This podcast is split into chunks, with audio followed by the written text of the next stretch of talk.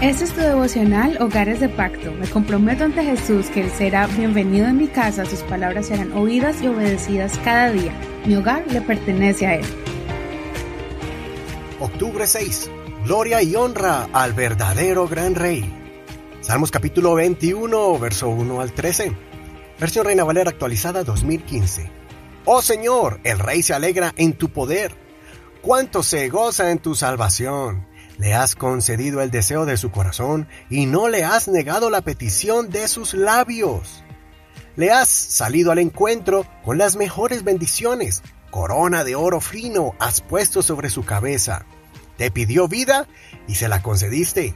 Vida extensa eternamente y para siempre. Gloria grande haya en tu liberación.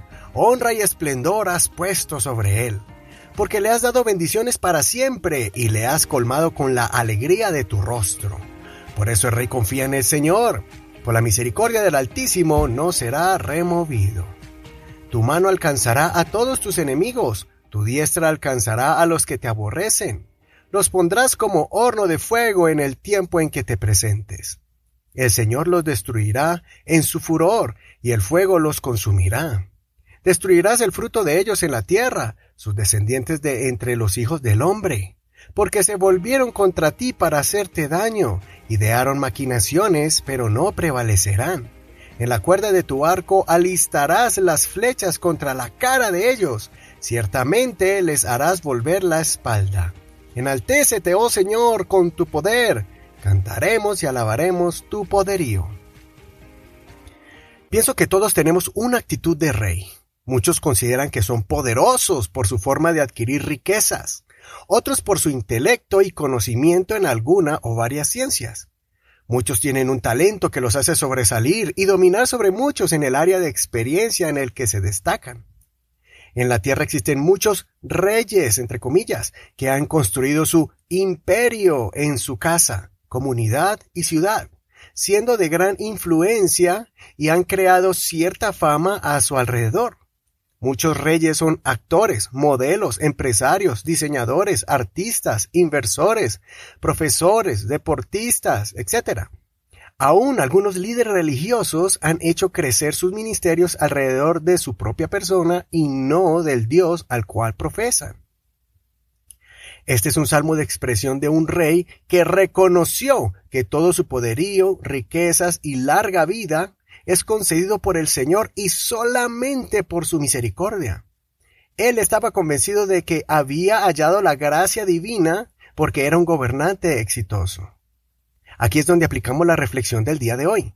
A diferencia de muchos reyes que en la antigüedad se hacían más arrogantes a medida que sus reinos crecían, al punto de crear una imagen divina alrededor de ellos, obligando a sus súbditos a que los admiraran como un semidios, David doblegaba su orgullo para reconocer humildemente que todo lo que ha tenido proviene de Dios. Reyes como Nabucodonosor y Darío tuvieron que aceptar que ellos no eran semidioses o seres divinos, pues personajes hijos de Dios como Daniel y sus amigos, les dieron ejemplos claros de quién es el verdadero Dios, a quien ellos sirvieron y adoraron con todo su corazón, aun poniendo sus vidas en peligro.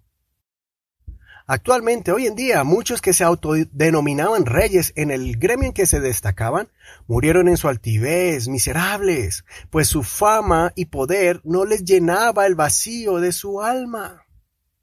Otros fracasaron y recordaron que no eran inmortales, y en su fracaso y caída reconocieron lo arrogantes que eran y lo equivocados que estaban. Muchos decidieron vivir vidas más modestas o siguieron creciendo sus imperios pero con una perspectiva más humana. Espero que podamos hoy doblegar nuestras ínfulas de grandeza y crucificarlas para que el verdadero Rey reciba toda honra y alabanza, que cuando tengamos alguna victoria o algún logro a nivel personal o profesional, seamos lo suficientemente coherentes, maduros y humildes para atribuirle todo el honor y créditos a aquel que te da las fuerzas, el conocimiento, la sabiduría, la prudencia y la destreza para que desarrolles esos dones, talentos y habilidades en el lugar de trabajo, estudio, en tu empresa, en tu profesión, etcétera, etcétera. Cualquiera que sea el lugar donde te desempeñas, hazlo con integridad y con mucho esfuerzo, como si todo dependiera de ti, pero confía que todo te saldrá bien porque el Todopoderoso está tomando control de tu mente y tu cuerpo para que seas una persona exitosa. Y así de ese ejemplo que los hijos de Dios son personas que pueden sobresalir como creyentes y cristianos en el mundo empresarial, académico, laboral o deportivo. Puedes construir un imperio, pero con la excepción de que el rey sea nuestro gran rey Jesucristo. Nunca olvides quién está sobre ti y quién es tu Señor y Rey.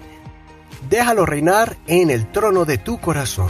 Soy tu amigo y hermano Eduardo Rodríguez. Que el Señor Jesucristo escuche tu oración y te dé un corazón humilde y bondadoso. Este es un ministerio de la Iglesia Pentecostal Unida Hispana El Reino.